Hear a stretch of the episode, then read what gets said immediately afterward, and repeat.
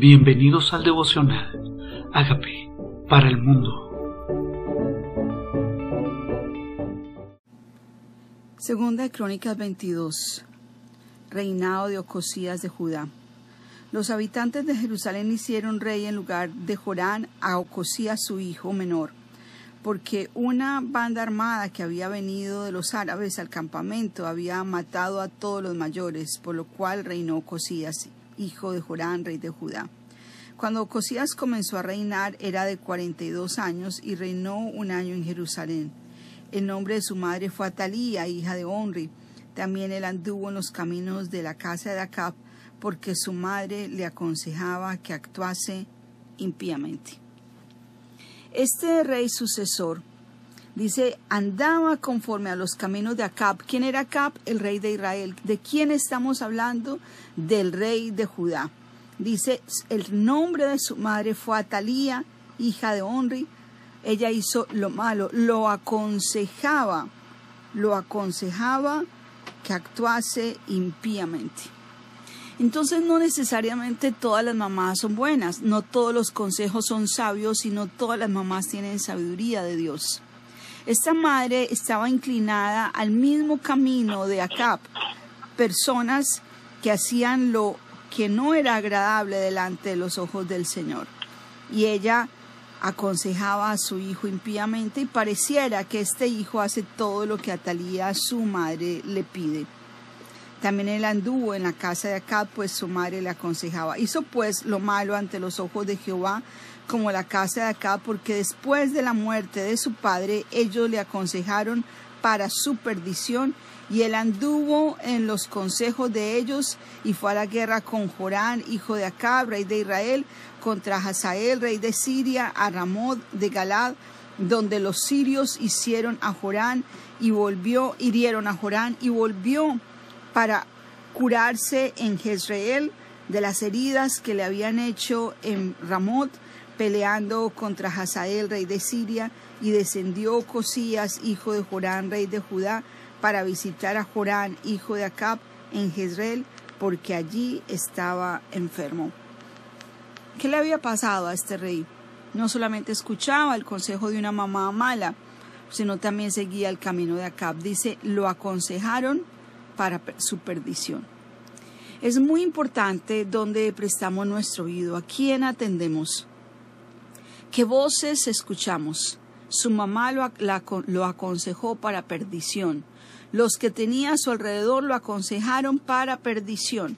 Entonces, aunque la Biblia dice que en la multitud de consejeros está la sabiduría, realmente tengo que buscar consejeros que vengan de parte de Dios. No es cualquier consejero, es consejeros temerosos de Dios que conozcan su palabra. Porque el consejo que él recibió fue para apartarse de Dios. Y él vio la consecuencia, ahora fue herido, ahora quedó gravemente enfermo y salió para recuperarse, para recuperarse. Dice, pero esto venía de Dios para que Ocosías fuera destruido viendo a Jorán, porque habiendo venido salió con Jorán para Jehú, rey de Minsi, el cual Jehová había ungido para que exterminara la familia de Acab. O sea que Dios ya había determinado que la familia de Acab no iba más. ¿Qué pasaba con la familia de Acab? Eran los que estaban reinando Israel. Ocosías era el que estaba reinando Judá. Dice, haciendo juicio Jehú contra la casa de Acab, halló que los príncipes de Judá y a los hijos de los hermanos de Ocosías, que servían a Ocosías, y los mató. Y buscando Ocosías, el cual se había escondido en Samaria, lo hallaron y lo trajeron a Jehú, y lo mataron y le dieron sepultura, porque dijeron, es hijo de Josafat, quien de todo su corazón buscó a Jehová y la casa de Ocosías no tenía fuerza para poder retener el reino. Aquí hay otro problema. ¿Qué pasa cuando se va un sucesor y no hay líderes formados para que tomen ellos la guía, la dirección? Dice, la casa de Ocosías no tenía fuerzas para poder retener el trono. O sea, no había en su familia quien pudiera sucederlo en el reinado. Entonces, ¿Qué pasa cuando un reino no deja generacionalmente formado líderes? Entonces se acaba el reino. ¿Qué pasa cuando las personas no tienen la fuerza para continuar, la motivación para continuar, la pasión para continuar? Se acaba esa obra. Entonces Atalía, madre de Ocosías, viendo que su hijo era muerto, se levantó y exterminó toda la descendencia real de la casa de Judá.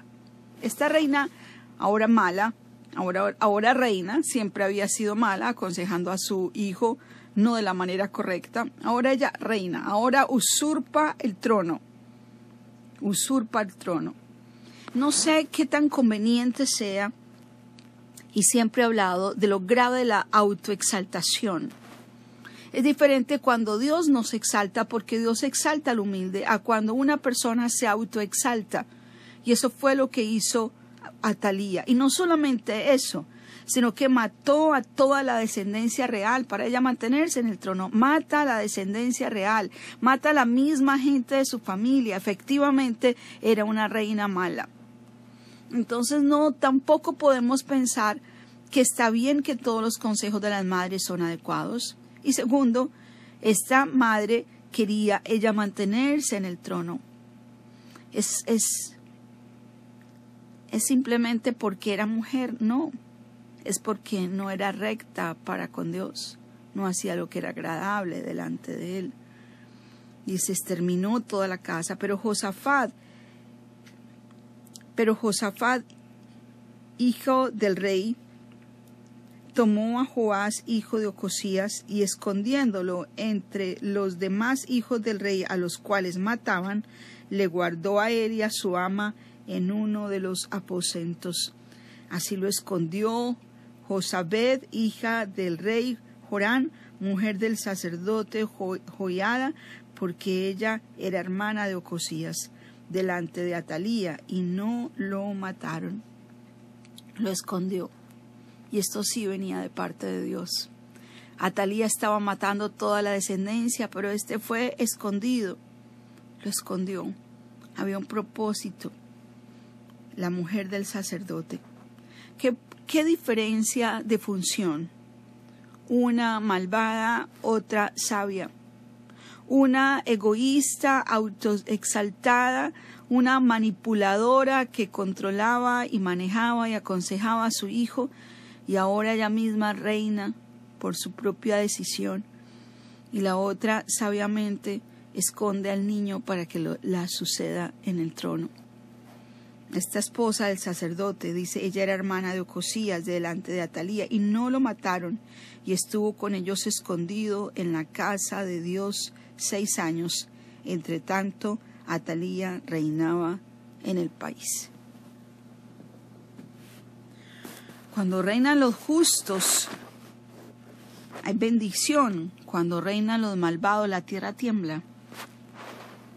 Y hay malvados hay personas que están en puestos de autoridad porque a veces los muy ungidos están muy ungidos y no quieren estar ahí o no había fuerzas para gobernar no había fuerzas para suceder en el trono.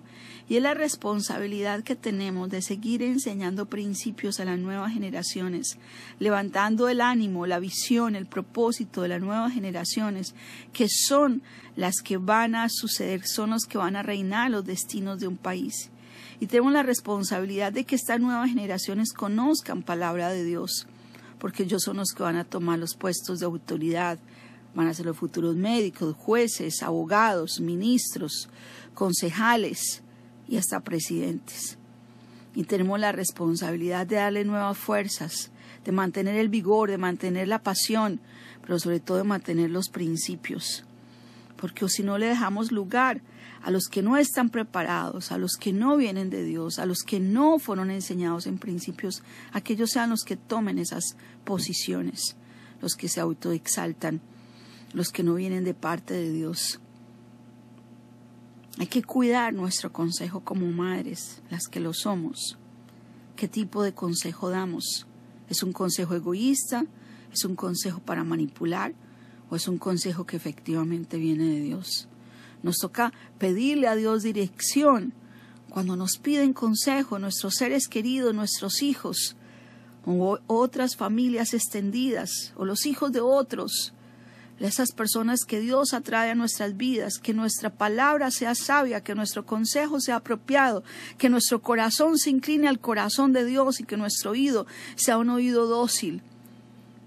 Porque Dios quiere que nosotros equipemos a las nuevas generaciones y que estos hijos que Dios nos ha dado, si los tenemos, sean guiados por Él, no por nuestro propio capricho o nuestra propia manipulación.